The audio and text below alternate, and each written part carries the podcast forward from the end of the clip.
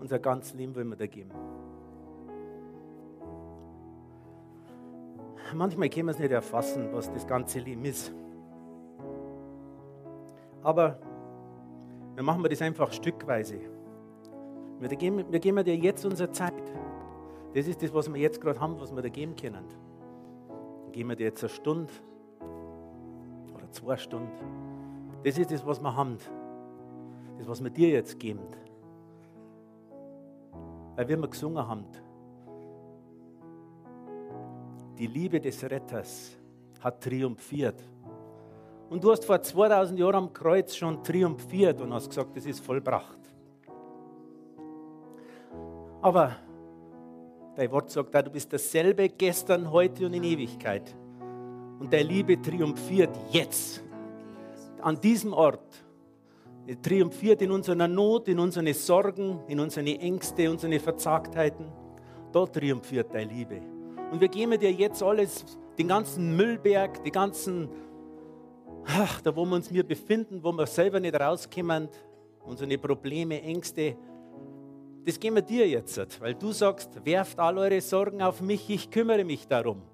Und wir geben dir jetzt das und wir wollen mit einem reinen Herzen einfach vor dir stehen und wollen wir von dir empfangen.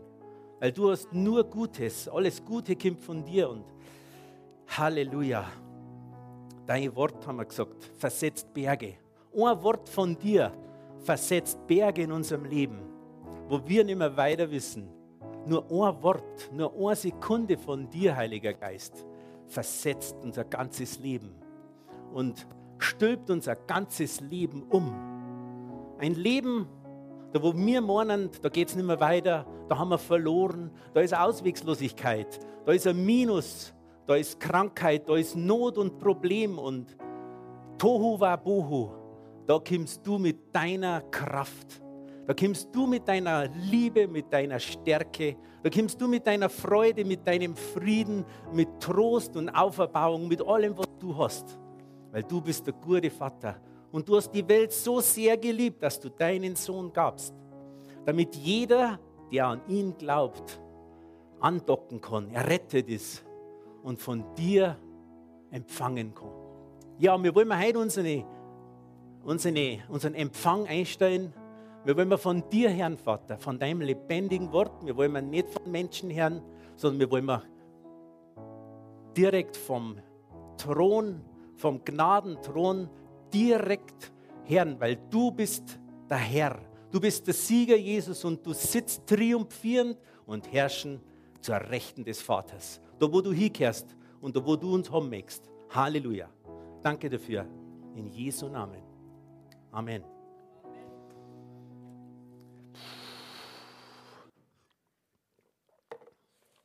Halleluja. Ich darf euch ganz herzlich begrüßen. Ihr seid am richtigen Ort heute, weil das Wort sagt, wo zwei oder drei in meinem Namen versammelt sind, da bin ich mitten unter ihnen. Und Jesus ist da. Ihr könnt euch darauf verlassen. Und er möchte dir heute genau das geben, was du brauchst. Wir sind heute ein Haufen Leute. Wir sind zwar total dezimiert, weil ein Großteil unserer Gemeinde gar nicht da ist. Sie sind nämlich in Siegsdorf und haben das Begegnungswochenende, ein Begegnung mit Gott Wochenende haben die. Und ja, die sind da drin ein ganzes Wochenende aber ich sage da eins, wir haben auch was heute, wir haben einen Bego, einen Begegnungsgottesdienst. Und wir brauchen gar kein Wochenende nicht. Und vielleicht bist du heute da und erlebst nicht einmal ein Bego. Vielleicht erlebst du einen Bimo, einen Begegnungsmoment. Und ich sage dir was, ein Moment mit Gott, das reicht. Er wird dich rauskatapultieren aus deinem Dilemma, und er wird dich rein katapultieren. Auf, und wie wir heute schon gehört haben, er hat triumphiert. Und mit Jesus bist du immer auf der Siegerstraße. Und das, das soll halt unser Motto sein. Und sei voller Erwartung. Du wirst genau das kriegen, was du erwartest. Gott hat ein Kraftpaket für dich. Sei in Erwartung. Der Heilige Geist, der ist da. Und der Heilige Geist hat viel mehr, als du dir jemals erwarten kannst was du dir ausdenken kannst, was wir uns im Verstand vorstellen können. Er hat viel mehr. Und er möchte das in unserem Herzen machen, was wir brauchen. Vielleicht braucht man Mut, vielleicht braucht man Zuversicht, Stärke, Trost, vielleicht braucht man, vielleicht braucht man Reinigung. Vielleicht muss er uns wieder reinigen von dem, was sie wieder angesammelt hat von der Welt in unserer Gedankenwelt. Aber er ist da und er gibt uns Kraft. Das möchte, das möchte, uns, das möchte uns einfach vermitteln heute. Nächstes Wochenende ist Pfingsten. Der Heilige Geist ist gekommen. Und er wartet darauf. Der Heilige Geist wartet darauf, dass wir mit ihm zusammenarbeiten dass wir, dass wir uns mir von ihm auferbauen lassen und erfüllen lassen. Und für manche ist das vielleicht ein bisschen, naja, traue mit da in den Strom des Heiligen Geistes äh, einspringen. Vielleicht gehen wir gerade knöcheltief rein. Aber Gott möchte, dass wir in einen Strom reinspringen, wo wir nimmer auf unsere Fähigkeiten schauen, wo wir nimmer auf unsere Kraft schauen, sondern er möchte, dass uns die Haxen wegreißt und dass uns der Strom des Heiligen Geistes mitreißen kann. Und ja, das ist vielleicht wie früher, wenn man, ich kann mich erinnern an eine Situation, wie ich auf dem Sprungbredel gestanden bin, ein 3 Meter Sprungbredel und und die anderen haben unten gesagt, ja, spring doch einer, spring doch einer und, und man kann sich nicht vorstellen und man steht da, stundenlang stehen wir da oben und, und irgendwann mal, wenn man reinspringt, wow, und gleich wieder in einen Satz rauf über die Leute rauf und wunderbar. Und so ist es auch mit dem Heiligen Geist. Ich kann mich erinnern, unser Stefan, wie wir mal im Urlaub waren in Kroatien, da war er ungefähr zwei, drei Jahre war er alt und, und da war es auch so, am, ist am, ja, am Swimmingpool war er und er ist das erste Mal so eingesprungen. Und ich habe ihn aufgefangen mit den Händen und, und, er hat lang gebraucht, bis er sie überwunden hat. Und dann ist er eingesprungen und dann ist er raus. Und er ist stundenlang dort und hat schon wieder gesagt, wie oft darf ich noch? Dreimal, dreimal, viermal. Ich möchte wieder einspringen. Wenn wir mal das gerochen haben und geschmeckt haben, diese Liebe und diese Kraft, was der Heilige Geist hat, dann springen wir rein. Und ich möchte euch einladen, springen wir rein. Muss nicht Pfingsten sein, du kannst jetzt einspringen. Er ist da. Er ist mit, seinem, mit seiner Kraft da, da ist ein Strom da. Und Boah, ich sage euch was. Gott ist gut. Mein Bruder ist aus Amerika gekommen diese Woche. Es ist ein Riesenfamilientreffen bei uns zu Hause. Äh, er ist, wie gesagt, am Mittwoch ist er angekommen. Und wenn er angekommen ist, hat er mir ein Video gezeigt. Er hat ein paar Videos aus Amerika dabei gehabt. Und dann hat er mir ein Video gezeigt und da ist drauf gestanden, 1.1., also Neujahr, 1.1.1990. Und da war meine Nichte gerade so groß. Und wir haben uns so das Video geschaut und dann schaue ich drauf und sage, Mensch, 1.1.1990, was war denn da? Und das war genau das Jahr, wo ich, äh, äh ja, wo ich ein halbes Jahr später ihn das erste Mal in Amerika besucht habe, im Juli, im Juli 1990. Und vorher habe ich äh, in einem Seminar Jesus Christus kennenlernen dürfen. Und da ist mir das wieder, da habe ich mich so an das erinnert, was ist 1990 passiert? Was ist da passiert? Das haben das erste Mal äh, in, in meinem Leben, hat mir jemand wirklich erzählt, was er mit Jesus Christus er, äh, erlebt hat. Da waren, da waren einfach Leute da äh, und, und ich bin mit dieser, mit dieser Liebe, mit diesem Kraftpaket das erste Mal getoucht worden. Und ich bin dann da, wie gesagt, ein paar Wochen später bin ich da zu meinem Bruder 1990 im Juli umgeflogen und ich habe ihm diese Begeisterung, was ich da erlebt habe, das habe ich ihm da erzählt. Und im Nachhinein denke ich mir, der, der mir denkt, wow, der spinnt, was ist mit dem los? Der ist so begeistert, wo ist der da gelandet? Und ich habe mir da so Gedanken gemacht, der Woche, was ist da eigentlich passiert? Wie, wie, wie, mit dieser, wie diesen Jesus kennenlernen habe dürfen. Ich habe keine Ahnung gehabt, dass es sowas gibt. Bin ganz normal aufgewachsen und ich habe mir das nochmal so ein bisschen notiert. Mensch, was ist denn da eigentlich passiert? Was war das für Situation? Das erste war, ich habe irgendwo mein Leben lang einen riesen Rucksack mitgeschleppt. Und da war plötzlich dieses, dieses Gewicht war weg. Dieser Jesus, der, wo ja im, im Wort sagt, werft alle eure Sorgen auf mich. Ich habe gar nicht gewusst, was das eigentlich dort ist, aber der hat mir das abgenommen. Ich habe plötzlich eine Last, eine, eine Depressionslast, eine Schuldenlast, die ich da dran habe, das war weg. Und dieser Pfarrer, der wo das dort gemacht hat, der hat gesagt, er hat das einfach aus seinem Leben auch verzeiht. Was, es ist mit meinem Herz einfach auch irgendwas passiert. Ich habe ich hab wirklich wieder Sinn, äh, einen Sinn gekriegt in meinem Leben. Ich habe Hoffnung gekriegt. Ich habe ich hab ein Gefühl der Freiheit gehabt. Ah, ich habe mich richtig durchschnaufen können.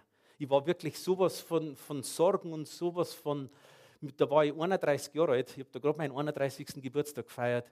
Ich war so, so, so auswegslos und so voller, ah, voller Probleme, kein Selbstvertrauen gehabt, vor dem Spiegel gestanden, ich habe mich nicht mengen und gar nichts. Und ja, ja, plötzlich ist was in mir passiert, ohne dass ich das dort mal auf die Kürze einordnen habe können, aber im Nachhinein denke ich mir, wow, der, der Jesus hat mein, mein Leben dortmals komplett umdreht. Ich, ich habe auch, dort, dortmals habe ich schon gewusst, hey, es gibt einen Heiligen Geist. Da ist irgendeine Kraft, das kann ich nicht einordnen. Was ist das? Der Pfarrer hat von einem Heiligen Geist getan. Ja, genau. Irgendwie, irgendwie, ich habe Kraft, ich habe Zuversicht, ich habe Freude und ich habe irgendwo ein Sündenbewusstsein sofort gekriegt. Ich habe gewusst, hey, hoppla. Ich habe wirklich kein so ein tolles Leben auch geführt. Und ich habe gemerkt, hey, das ist ja falsch. Das ist richtig und das ist falsch.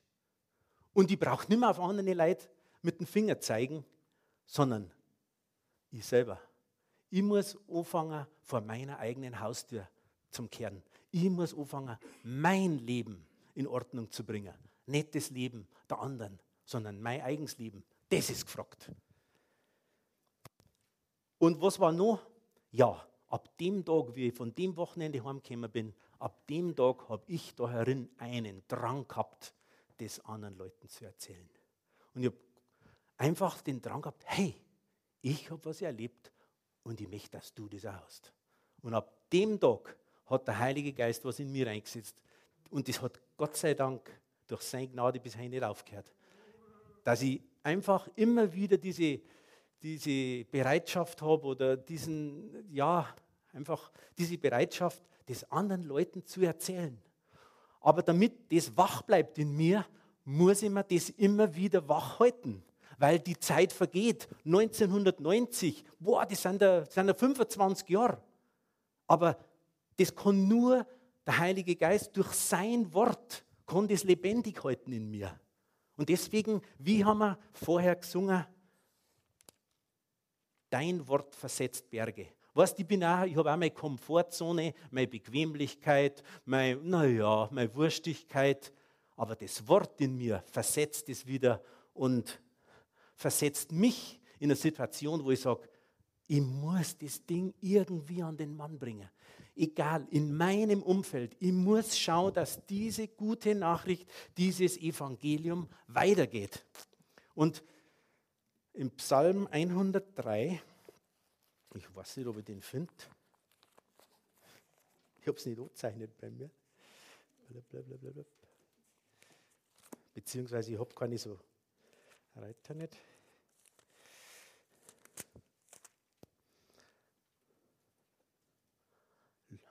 (103,2) Lobe den Herrn meine Seele und vergiss nicht. Also, wir, sind, wir haben die Fähigkeit, etwas zu vergessen. Der Herr sagt uns aber, hey, vergiss nicht, was er dir Gutes getan hat, der dir all deine Schuld vergibt und all deine Gebrechen heilt, der dein Leben vor dem Untergang rettet und dich mit Huld und Erbarmen krönt. Weißt, der Herr ist so barmherzig. Wenn du zu ihm kommst, du kannst nur mit so viel Müll kommen, er ist einfach barmherzig. Du kannst alles abladen bei ihm. Alle deine Not. Du kannst im Gebet zu ihm kommen. Wer seine Schuld und seine Sünden bekennt, sagt sein Wort, er ist treu und gerecht. Er reinigt uns von allem Unrecht. Und dann heißt es weiter, der dich dein Leben lang, also nicht für kurze Zeit, für eine Epoche, sondern der dich dein Leben lang mit seinen Gaben sättigt. Wie dem Adler wird dir die Jugend erneuert. Also, er hält die, er hält die Jungen auch noch. Aber er hat so viel mehr, als wir uns erbitten und ausdenken können. Aber er braucht jemand, der das auch nimmt. Ja, also das war's. In, dem, in dieser Veranstaltung, dort 1990, da waren Menschen, die haben mir von Jesus erzählt. Das waren Zeugen von dem, was sie in ihrem Leben erlebt haben. Und das wollte ich auch sein. Ich wollte es Leuten erzählen, hey, das ist mit mir passiert. Da ist was für die. Das brauchst du. Und ich habe das ein paar Jahre Zeit und ich habe mir da ein paar Namen hergeschrieben. Mann, oh Mann, oh Mann, Arbeitskollegen teilweise, denen, denen ihr Leben hat sich komplett verändert. Die haben diesen Jesus kennengelernt, wirklich. Und ich habe gesehen, das funktioniert nicht nur bei mir, sondern das funktioniert bei anderen ja. Ja. Wie komme ich da hin wieder? W wann triumphiert dieses Wort wieder in mir? Dieser Drang, den wir brauchen. Ihr wisst ja, ich arbeite in der Bank, habe es mit vielen vermögenden Leuten zu tun. Ich arbeite im Chemiedreieck und in diesem Chemiedreieck, da sind sehr viele Professoren und Doktoren der Chemie, der Physik. Und die, diese Leute begleite ich mit ihrem Vermögen schon seit vielen Jahren. Und erst letzte Woche war ich, oder vor zwei Wochen war ich wieder auf einer Beerdigung. Und ich habe das, ja, in der Kirche drin, ich habe das so gesehen, da war eine Masse an Leid, die ich gekannt habe, die wirklich einen Intelligenzquotienten gehabt haben, mindestens hundertmal so wie ich. Die waren einfach gescheiter wie ich. Ich sage nicht, dass ich dumm bin, dass mich nicht falsch verstehe. Aber die waren so gescheit. Und ich habe mit vielen von denen Leid, mit denen ich zusammengekommen bin, schon über Jesus Christus gesprochen. Ich habe einigen und vielen einmal eine CD mitgegeben, habe mit einer diskutiert oder irgendein, irgendein, irgendein Schriftstück. Und bei den aller, allermeisten habe ich nie mehr was gehört. Ich habe kein Feedback nicht mehr. Ich weiß nicht, was mit einer passiert ist. Aber ich nehme an, und sie haben es mir manchmal gesagt, das kann ich mir einfach nicht vorstellen, dass es ein Leben nach dem Tod gibt, dass es diesen Jesus gibt. Und derjenige oder der oder die Verstorbene da, ich weiß, ich habe ihr auch was gegeben, äh, habe ihr was zum Lesen mal gegeben, haben wir da auch diskutiert über das Ganze oder gesprochen. Ich weiß es nicht, ob sie Jesus angenommen habe. Aber mir ist es wieder, mir ist es so wach geworden. Diese Kirche war voller Leid, voller gescheiter Leid. Und nichts gegen gescheite Leid, da es mir nicht falsch verstehen. Aber ich weiß aus vielen Gesprächen einfach, wenn man über Glauben und über die Liebe Jesu redet, dass man das einfach, äh, ja, die möchten das mit dem Verstand erfassen. Und mit dem Verstand kann man das nicht erfassen. Das kann man nur mit dem Herzen erfassen. Und das, diese Hürde manchmal, das tut mir richtig weh. Diese Hürde ist dann bei solchen Leuten so, so hoch, weil die wollen das alles erklären. Äh, ja, und ich habe so ein Mitleid gekriegt. Und ihr kennt die Schriftstelle von mir. Und sie ist wieder so richtig wach geworden. Und ich hätte, ja, ich habe auch innerlich gewarnt da drinnen. Es war eine wunderbare Predigt. Es war eine der besten Predigten, die ich jemals gehört habe. Aber denke ich mir, ja, hoffentlich wird das an anderen Sonntagen auch gepredigt. Vom Weinstock, von den Gaben des Geistes hat er und von Ich bin der Weg, die Wahrheit habe ich da gehört in der Predigt. Das hat mich richtig ermutigt. Und im Matthäus Kapitel 9, Vers 35, Jesus zog durch alle Städte und Dörfer, lehrte in ihren Synagogen, verkündete das Evangelium vom Reich und heilte alle Krankheiten und Leiden. Als er die vielen Menschen sah, hatte er Mitleid mit ihnen, denn sie waren müde und erschöpft wie Schafe, die keinen Hirten haben. Da sagte er zu seinen Jüngern, die Ernte ist groß, aber es gibt nur wenige Arbeiter bittet also den Herrn der Erntearbeiter für seine Ernte auszusenden. Ja, und ich habe mich wieder so gefühlt und ich bin wieder drin gesetzt, denke ich mir, oh, oh, oh, oh.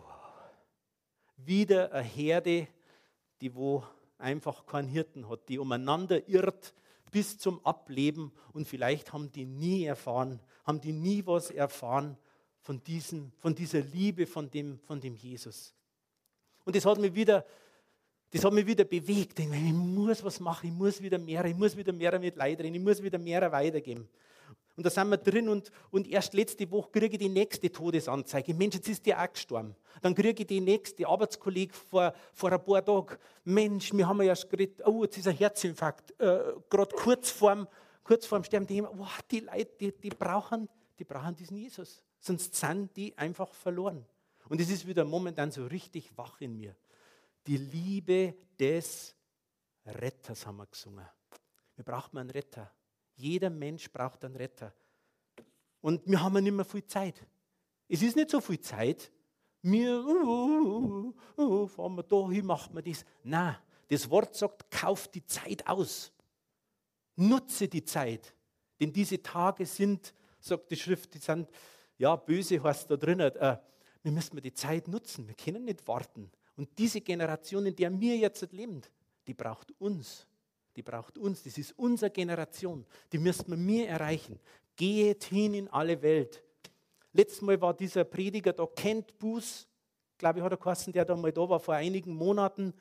Und wenn das stimmt, wenn ich mich nicht verheert habe, hat er gesagt, 90 Prozent aller Christen haben noch nie jemand anders erzählt von Jesus. 90 Prozent aller wiedergeborenen Christen haben noch nie irgendjemand anderen was erzählt von dieser Liebe des Retters. Weil eins ist klar, wir haben den Auftrag. Wir haben den Auftrag, geht hin in alle Welt. Und im Römer Kapitel 1, Vers 14, ihr habt ja das alles schon ein paar Mal gehört von mir, ich weiß, ich habe immer die gleichen Schriftstellen, aber soll ich da was sagen? Es, das Wort ändert sich nicht. Es ist immer dasselbe und es hat immer dieselbe tröstende Kraft, dieselbe ermahnende Kraft. Äh, und es heißt hier, Griechen und Nicht-Griechen, schreibt Paulus an die Römer im Kapitel 1, Vers 14. Griechen und Nicht-Griechen, Gebildeten und Ungebildeten. Also wacker Doktoren, Professoren und auch Sozialhilfeempfänger, was auch immer, dass ich mich nicht falsch verstehe. Aber alle Schichten sind wir verpflichtet. Die Leute, die uns begegnet in unserem Leben, denen sind wir verpflichtet bin ich verpflichtet. In anderen Übersetzung heißt, bin ich ein Schuldner. Ich bin den, wir sind dies denen schuldig. Und wir haben eine Verantwortung. Weißt du warum? In Verantwortung ist das Wort. Und das Wort ist die Antwort auf die Not der Menschen. Und ich habe jetzt mal geschaut, was habe ich so in den letzten Jahren eigentlich immer für Predigten gehabt und habe gesagt, ich habe meine Predigten nie fertig gemacht. Ich bin eigentlich gar nicht fertig geworden. Ich bin bloß so äh, am Anfang gekommen und ich habe einmal eine Predigt gehabt, was ist eigentlich das Hindernis, warum wir denn nicht das weitersagen? Warum? Drei Möglichkeiten. Entweder weil wir Angst haben und weil wir uns schämen. Kann der andere nicht sagen, sagt er spinnt. Stell dir mal vor, ich, ich als, bei mir jetzt, ich meine, ich, ich benutze auch mein Besprechungszimmer in der Bank nicht immer als Kanzel. Aber manchmal ist halt äh, äh, der Punkt, wo ich mit einem mit einem Menschen dann, der, ja, der das hören muss, dass man halt über das rennt. Also, weil man, und dann schauen wir mir manchmal und sagen, oh nein, das kann ich dem doch nicht sagen. Der lacht mir aus, was werden der sagen? Also Scham und Angst ist gleichgültig. Das andere ist ein großes Thema, da kann ich zehnmal drüber predigen. Das ist Gleichgültigkeit, weil sie uns einfach wurscht sind. Und wann sind uns die Menschen wurscht? wenn es uns nicht bewusst ist, was mit denen eigentlich passiert. Dass die auf ewig verloren sind. Mensch, Freund, die sind verloren. Mein Arbeitskollege, der vor ein paar Tagen einen Herzinfarkt hat, der, wenn stirbt, der ist verloren. Es gibt nur noch die Möglichkeit, in diesem Leben sich für Jesus zu entscheiden. Danach ist es zu spät und es gibt ein zu spät. Und das ist, uns, wenn uns, das ist diese Gleichgültigkeit, die wir haben. Und die dritte Möglichkeit ist das, äh, mit einer Überschrift, es heißt in einem Buch Mangelnde Heiligung, wenn wir einfach irgendwo in, naja, wenn man halt in Sünde lebt. Wenn man einfach irgendwo, wenn irgendwas ist zwischen uns und Gott. Und das kann vielschichtig sein. Ich gehe mit euch in Epheser Kapitel 4, Vers 25. Ich werde sagen, wieso schmeißen die jetzt da nicht diese Schriftstelle sofort an den, an den Bildschirm? Weil ich das so gesagt habe. Weil ich, äh, ich, ich halte immer was davon, wenn man zuhört und nicht da vielleicht, ich habe jetzt wieder andere Übersetzung und dann sagen wir, aha, da heißt es jetzt wieder anders. Und weißt warum? Weil Glaube kommt nur von einem. Glaube kommt vom Hören und Hören und Hören des Wortes Gottes. Und wir müssen wachsen im Glauben. Es ist nicht schlecht, wenn wir das mitlesen können, aber es ist einmal nicht schlecht, wenn wir es bloß hören. Also hört einfach zu.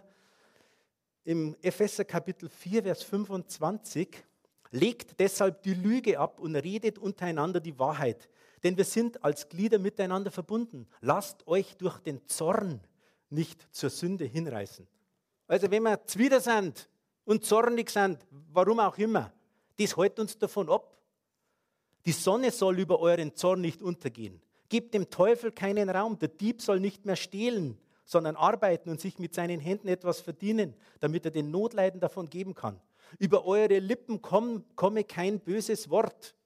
Mensch, wenn wir uns noch manchmal selber zuhören könnten, äh, was, was, aus, was dann wieder rauskommt, wenn wir so, so ein Schmarrn rennt, das wo überhaupt nicht mit dem Wort Gottes übereinstimmt.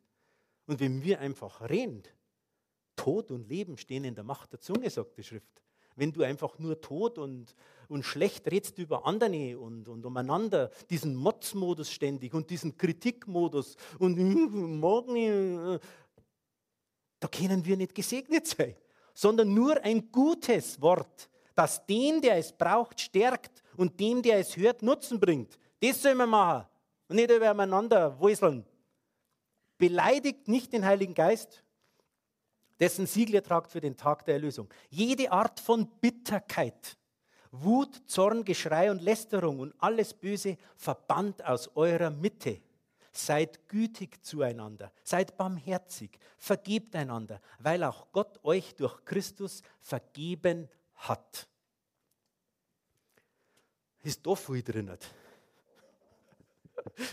Bitterkeit, Wut, Zorn. Und wir leicht wie leicht geht es? Wie leicht geht es? Wenn wir zornig sind und bitter sind, dann werden wir nichts kriegen von Gott. Oder wir, sagen wir so, wir können von ihm nichts kriegen. Wir können nicht wachsen. Weil nur wenn wir wachsen, dann dessen das Herz voll ist, geht der Mund über. Nur das, was in uns drin ist, geht ja raus. Wenn jetzt da lauter Bitterkeit und Zorn und Wut und Unvergebenheit drin ist, dann kommt da nichts raus. Das ist ja, das ist ja ein Prozess. Ah, ich suche gerade eine Schriftstelle. In Markus Kapitel 6, Vers 1. Heute habe ich ein bisschen mehr Schriftstellen. Markus Kapitel 6, Vers 1. Stellt euch mal vor, dieser, dieser Jesus, der ist da durch die Lande gegangen und ja, und hat einfach Wunder gewirkt. Und dann im Kapitel 6, Vers 1, wo er gerade da war. Er hat gerade äh, die, die Tochter da vom, von dem Synagogenvorsteher, äh, die hat er zum, die Talita, die hat er da wieder von den Toten, die war schon gestorben und die hat er wieder auferweckt und dann geht es weiter. Von dort brach Jesus auf und kam in seine Heimatstadt, da wo er daheim war. Seine Jünger begleiteten ihn. Am Sabbat lehrte in der Synagoge und die vielen Menschen, die ihm zuhörten, staunten und sagten, woher hat er das alles? Was ist das für eine Weisheit, die ihm gegeben ist? Und was sind das für Wunder, die durch ihn geschehen? Ist das nicht der Zimmermann, der Sohn der Maria und der Bruder von Jakobus, Joses, Judas und Simon? Ist es, das ist doch bloß der vom Schreiner, sagen die, nicht? Was kann denn mit dem schon? Und so geht es uns auch manchmal. Sagen uns vielleicht selber, ja, ich bin doch gerade, ich bin doch gerade der Bub vom Backer Hans. Während Leute sagen, was möchten der schon? Aber was möchte, möchte er damit sagen? Du bist wichtig. Du bist mega wichtig. Genau dich braucht Gott, damit er sein Reich bauen kann. Okay, das haben sie gesagt. Ist das nicht da? Leben nicht seine Schwestern hier unter uns? Und jetzt kommt's. Und sie nahmen Anstoß an ihm und lehnten ihn ab. Übersetzt heißt es, sie waren wieder auf ihm. Er hat es aufgeregt. Und was ist, wenn sie, sie haben Anstoß genommen und ihr Herz ist verhärtet worden. Sie haben dies nicht mehr gehört, was er eigentlich wollte. Er wollte eine gute Nachricht bringen. Er wollte, er wollte dass, dass Heilungen passieren. Sie haben ihn abgelehnt. Aber also, warum denn? Sie haben es zwar gesehen, was er gemacht hat, aber das kann doch nicht gehen. Das kann doch gar nicht sein. Das kann doch nicht stimmen. Sie haben mit einer Idiotenbox zwischen die zwei Ohrwaschel, wollten sie das Ding da einordnen und das hat ihr Herz verhärtet. Sie haben nicht mehr mit dem Herzen gehört, sondern sie haben mit dem Verstand gehört. Weil das ist ja bloß der Bur vom Zimmermann. Das sagte Jesus zu ihnen. Nirgends hat ein Prophet so wenig Ansehen wie in seiner Heimat, bei seinen Verwandten und in seiner Familie. Und er konnte dort kein Wunder tun. Stell dir mal vor, der große Jesus. Jesus, der wo ein Wunder um das andere, der wo die Welt verändern konnte, der wo von den Toten auferstanden ist, er, der Jesus, der konnte keine Wunder tun. Stell dir mal das vor. Aber nicht, weil er nicht wollte. Und es hat auch nichts mit ihm zu tun. Er konnte dort kein Wunder tun. Nur einigen Kranken legte er die Hände auf und heilte sie. Und, und jetzt kommt der Satz, und er wunderte sich über ihren Unglauben. Also hat was mit Glauben zum tun. Damit mir, damit Leid ihren Herzen nicht verhärten. Warum? Sie haben ein verhärtetes Herz gehabt. Und sie waren bitter, sie waren zwider auf ihm. Sie nahmen Anstoß an ihm. Und was passiert? Macht zu. Und warum soll ich dann noch was weiter verzeihen? Ich bin ja so viel mit meiner Wut und mit meiner Bitterkeit und mit meiner, und was ich da alles und was der da macht, bin ich so viel beschäftigt und das vereinnahmt, vereinnahmt mich total. Das ist, was passiert ist. Und jetzt gehen wir in Markus Kapitel 11, Vers 23. Ihr kennt es, das ist ein paar Kapitel weiter. Ihr kennt diese Schriftstelle. Markus Kapitel 11, Vers 23. Und Jesus sagte im 22er Vers, ihr müsst Glauben an Gott haben.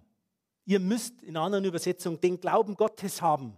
Das ist das, was wir brauchen. Wenn wir Glauben haben, boah, dann fließt das Ding, dann sind wir empfänglich für die Segnungen, die er hat. Und dann sind wir auch empfänglich für das, was er uns hat. Weil du allein schaffst das eh nicht, jemand anders zu bekehren. Das ist auch gar nicht dein Job.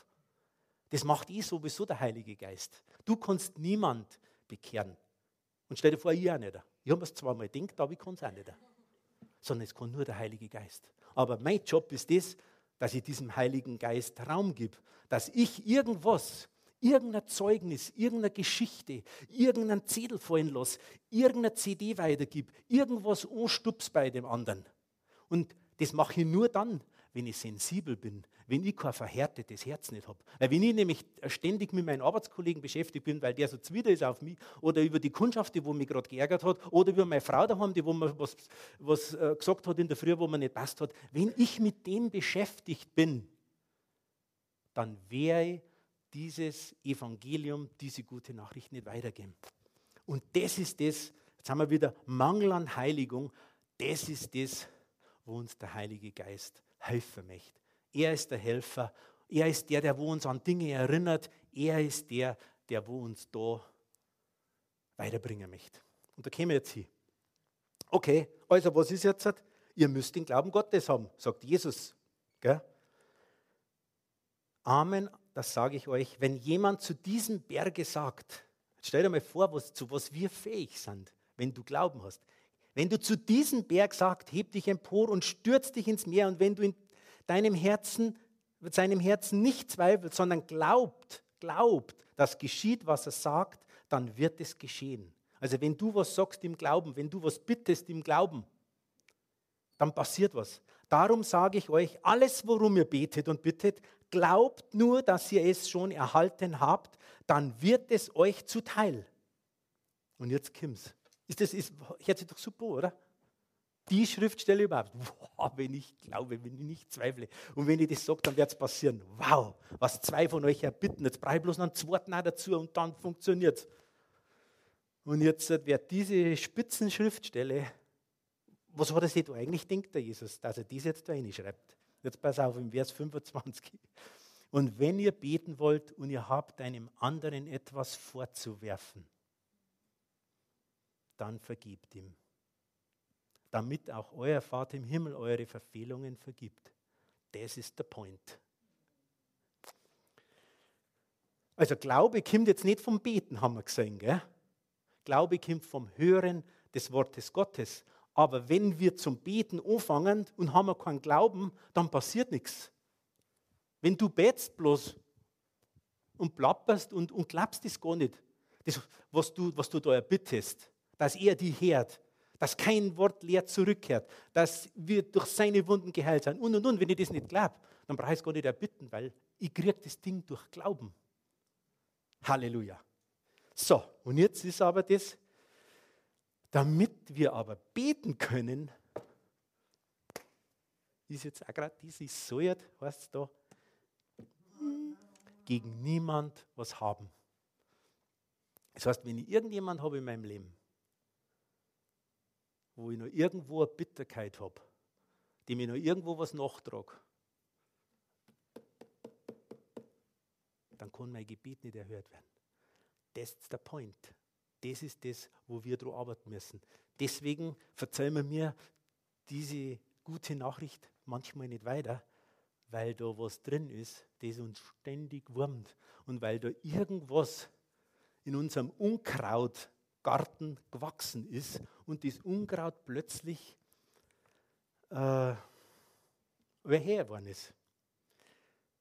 Also was müssen wir machen? Ich habe mir da ein paar so Sachen aufgeschrieben. Wir müssen mal schauen, dass wir gegen niemand was haben. Das ist unser, unser Ansatzpunkt. Wenn uns jemand nervt, dann müssen wir das, und das ist ganz wichtig, das müssen wir loswerden. Und das hat, die Verantwortung für das hat nicht der andere, sondern du. Ich selber kann meinen Garten, mein, mein Herz sauber halten. Alles andere heißt da drin in die Sprüche Kapitel 4, Vers 22. Äh, äh, hüte dein Herz. Also wir, müssen, ja, Wortlaut müssen wir jetzt lesen. Wir müssen das Ding da, unseren Garten sauber halten, damit unseren Bitten und unserem, unseren Gebeten nichts im Wege steht. Und je länger das mir sowas wachsen lassen, desto größer wird dieser dieser äh, Unkrautgarten.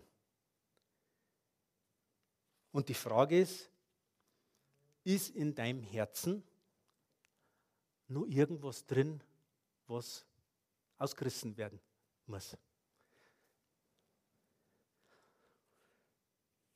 Und wir kennen das vielleicht, na, kommen wir später drauf. Ich möchte eine Schriftstelle mit euch lesen.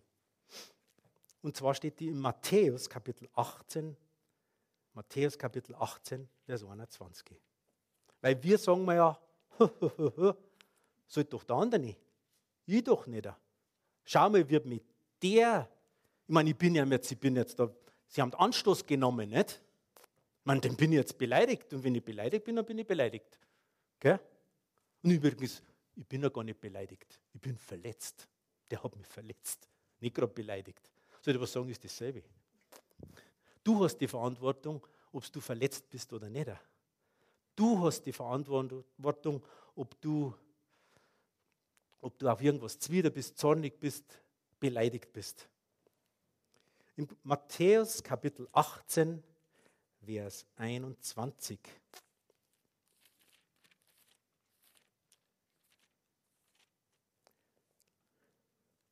Ich habe das erst, wie ich das gelesen habe, die Schriftstelle, hab, dann ist mir erst gekommen, was vor, dem, vor der Schrift, was ich jetzt lese, von diesem Vers 21, wisst ihr, was da steht?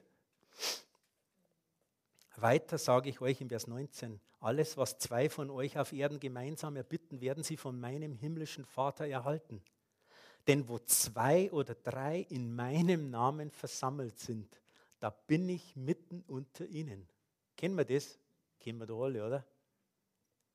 Und jetzt kommt es im Vers 21 da trat Petrus zu ihm, also gerade hat Jesus das gesagt, wo zwei oder drei in meinem Namen versammelt sind, und jetzt kommt's. Da trat Petrus zu ihm und fragte, Herr, wie oft muss ich meinem Bruder vergeben, wenn er sich gegen mich versündigt?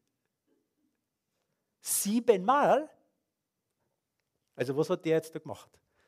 Der Petrus. Gell? Ich habe in einer Predigt mal gehört, zu der damaligen Zeit, äh, wenn bei den Gesetzeslehrern, bei den Rabbinern, wenn du jemanden dreimal vergeben hast, also nach dem dritten Mal, dann ist das, dann passt das. Gell?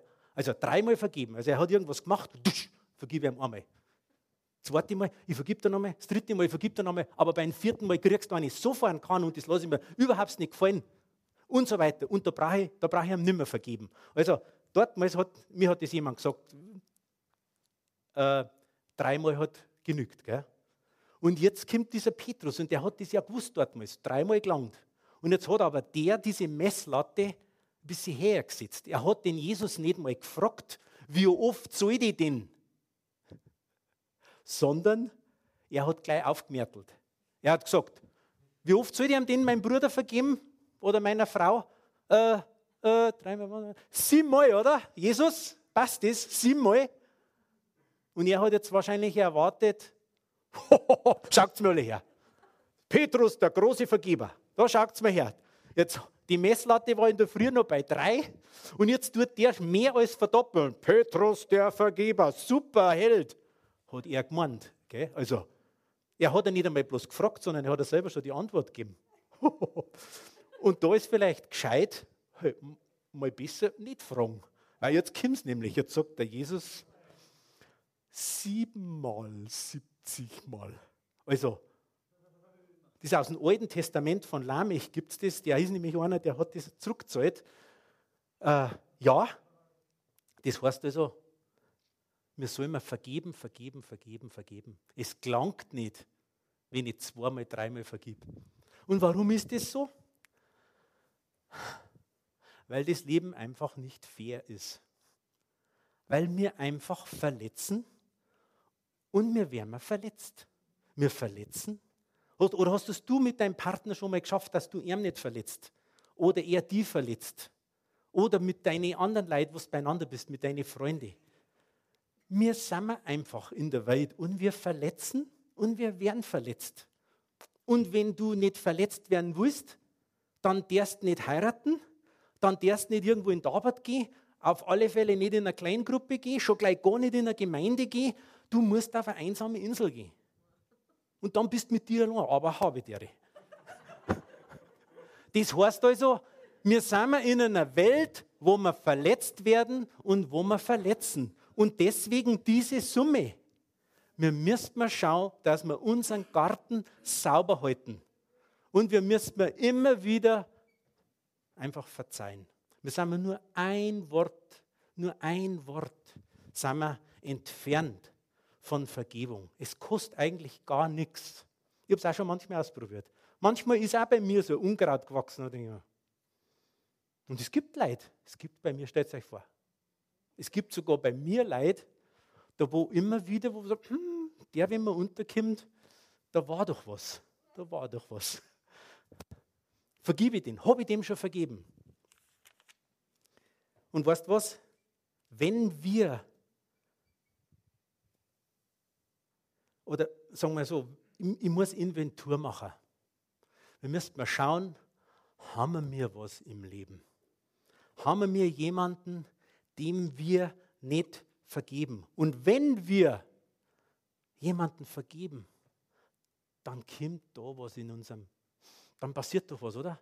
Wenn du jemand vergibst, dann passiert was mit dir und das passiert was mit dem anderen und es passiert was mit der Situation. Und genauso war es bei mir 1990. Soll ich dir was sagen? Ich habe mich selber nicht mengen. Ich war wieder auf mich selber. Ich war verbittert, wie ich in den Spiegel allein schon reingeschaut habe. Und habe gesagt, was bist denn für Versager? Klar, ich habe es ja vielleicht zeitlang in meinem Leben, hat, ist dieser Unkrautgarten in mir gewachsen. Und habe natürlich auf solche Lehrer gehört oder irgendwem, der wo mir halt gesagt hat, du bist nichts, du taugst nichts, du kannst nichts, was wäre aus dir noch werden? Wenn wir diesen Unkrautgarten hegen und pflegen, ja, dann, dann wächst diese Bitterkeitswurzel. Halleluja.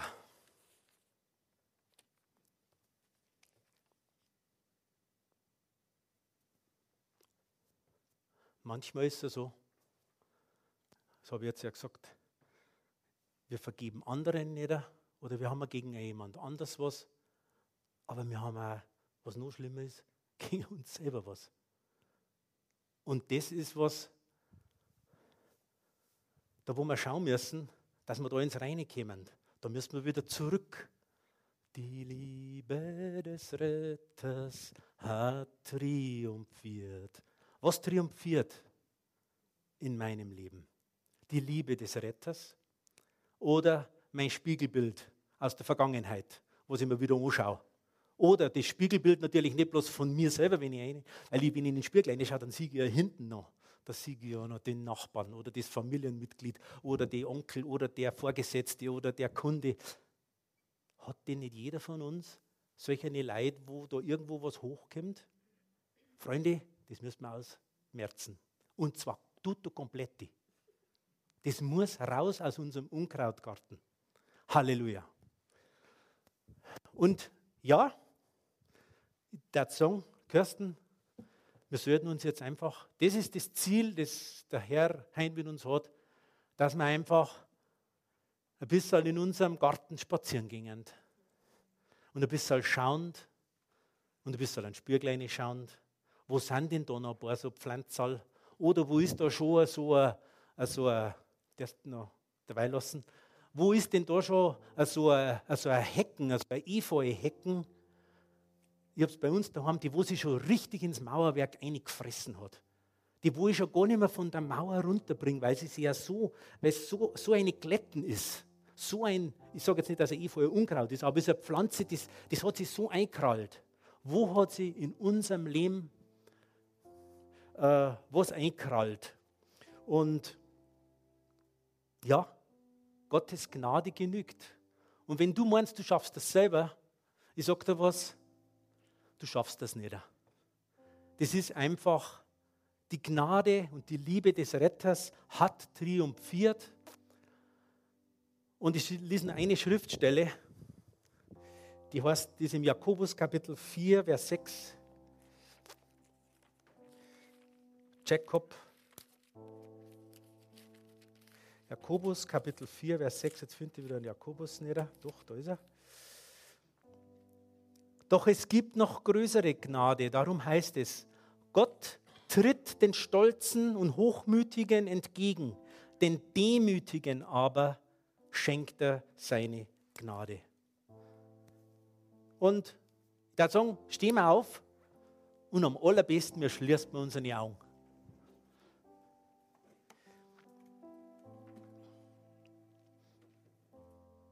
Vielleicht schauen wir gerade auf uns selber.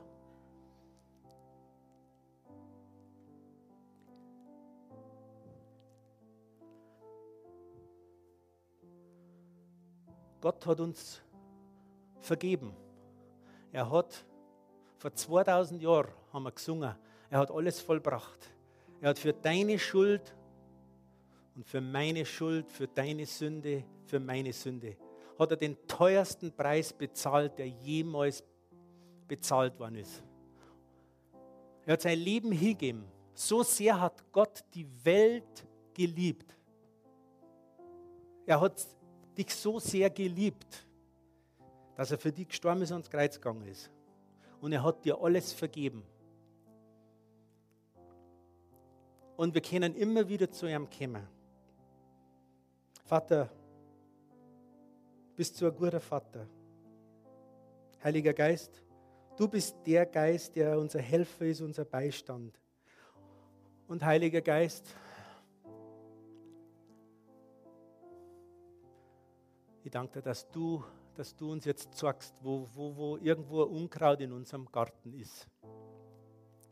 Weißt, vielleicht ist das wie mit einer Zwiebel. Dass wir nicht heute den ganzen Zwiebel da abscheuen, aber es kann ein Beginn sein. Dass, es, dass uns wir vom Heiligen Geist sagen lassen, wo ist denn da was? Wo ist denn da was, das mich hindert?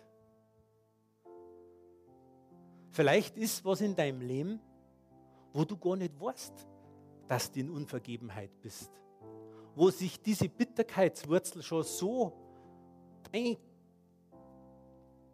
Graben hat, dass du das gar nicht merkst. Und auch das möchte uns der Heilige Geist sagen. Und vielleicht sagt uns der Heilige Geist Situationen, wo man sagt, okay, Mensch, da ist was gewesen mit der oder der Person oder mit mir selber und das habe ich alle noch nicht aus dem Weg gerannt. Ich kann das nicht vergessen. Aber soll ich dir was sagen? Du musst das auch gar nicht vergessen. Weil Vergebung, Vergebung, das ist immer einseitig. Jesus hat uns vergeben, aber wenn wir was haben in unserem Leben mit jemand anders, du kannst den anderen in 100 Jahren nicht dazu bewegen, dass er dir vergibt. Aber du kannst ihm vergeben. Und da musst du anfangen. Das ist der Punkt. Ich danke der Heilige Geist, dass du uns du einfach jetzt sorgst, wo was ist zwischen uns und Menschen und wo was ist zwischen uns und dir. Wir wollen rein werden. Wir wollen dass, dass dein heiliges, kraftvolles Wort bei uns auf einen Acker fällt, in unser Herz. Da, wo nichts mehr ist an Bitterkeit. Da, wo nichts mehr ist an Unvergebenheit. Und mach uns auf Dinge aufmerksam, die wo wir einfach mitschleppern aus der Vergangenheit. Die wo uns daran hindern, dass wir, dass wir von dir was empfangen können. Halleluja. Reinige unser Herz, Vater.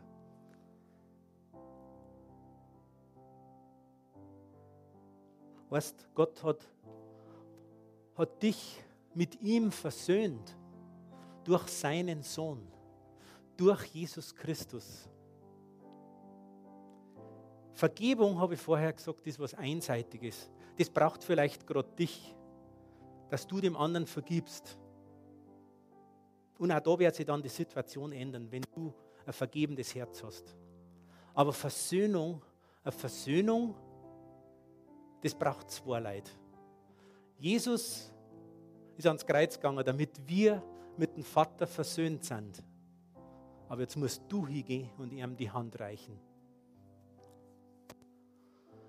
Halleluja. Ich danke dir so sehr, Vater dass wir mit dir versöhnt sind. Die Schrift sagt, wären eure Sünden, eure Vergehen so rot wie Schallach, ich mache sie weiß wie Schnee. Und im Römer Kapitel 8, Vers 1 heißt da ist keine Verdammnis mehr für die, die in Jesus Christus sind. Da ist nichts mehr. Von ihm seiner Seite aus ist nichts mehr. Aber wir, wir müssen das vor den Thron bringen, vor seinen Gnadenthron, vor seinen Vergebungsthron.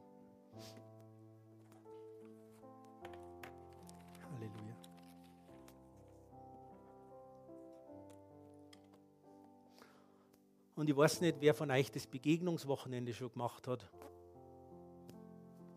In dem Raum, da war ein Kreuz drin. Und man hat einfach die Möglichkeit gehabt, in verschiedenste Situationen während dem Wochenende was vor das Kreuz zu bringen. Weil Jesus sagt immer, komme zu mir, die ihr müde seid, schwere Lasten trägt. Ich will euch erquicken. Und das Kreuz ist ein Symbol, da wo wir uns an die Lasten hintragen können.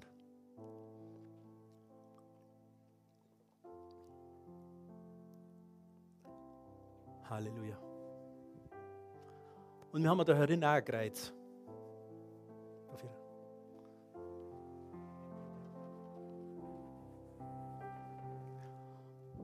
Und du hast symbolisch jetzt die, die Möglichkeit, vor das Kreuz zu gehen.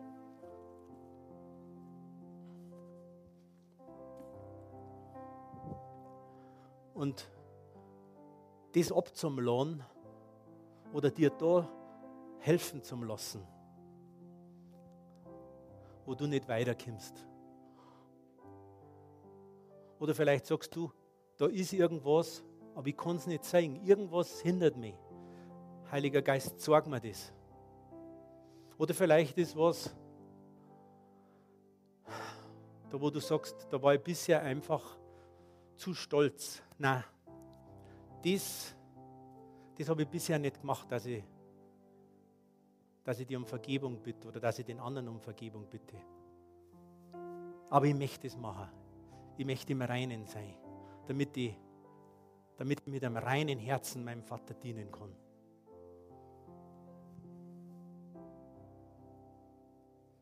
Und ich muss sagen, wie ich mit der Woche für die Predigt vorbereitet habe, mir hat der Heilige Geist sowas von berührt. Und er hat mir solche Dinge wieder gezeigt, die wo ich eigentlich nicht sein habe können. Wo Verbitterung in meinem Herzen war und Zorn, Unvergebenheit. Und wie vor 25 Jahren, ich habe diesen schweren Rucksack bei ihm abladen dürfen. Und ich, die Schrift sagt, ich vergesse, was hinter mir liegt und ich strecke mich nach dem aus, was vor mir liegt. Der himmlischen Berufung, die mir in Jesus Christus geschenkt ist. Und fühl dich ganz frei. Am Kreuz kannst du alles abladen. Am Kreuz kannst frische Power aufladen. Und wir nehmen uns jetzt einfach noch ein paar Minuten, während uns die Kirsten nochmal ein Lied singt. Und wenn du Lust hast, komm einfach zum Kreuz. Da ist was, du kannst aufladen. Halleluja. Der offizielle Teil des Gottesdienstes ist jetzt beendet. Oder vielleicht beginnt er für manchen erst, dieser offizielle Teil. Weil vielleicht ist es genau für dich der Bemo, der Begegnungsmoment mit deinem Vater im Himmel. Und vielleicht wartet er gerade auf dich, aber das weißt du in deinem Herzen sowieso. Halleluja, Vater, ich danke dir so sehr.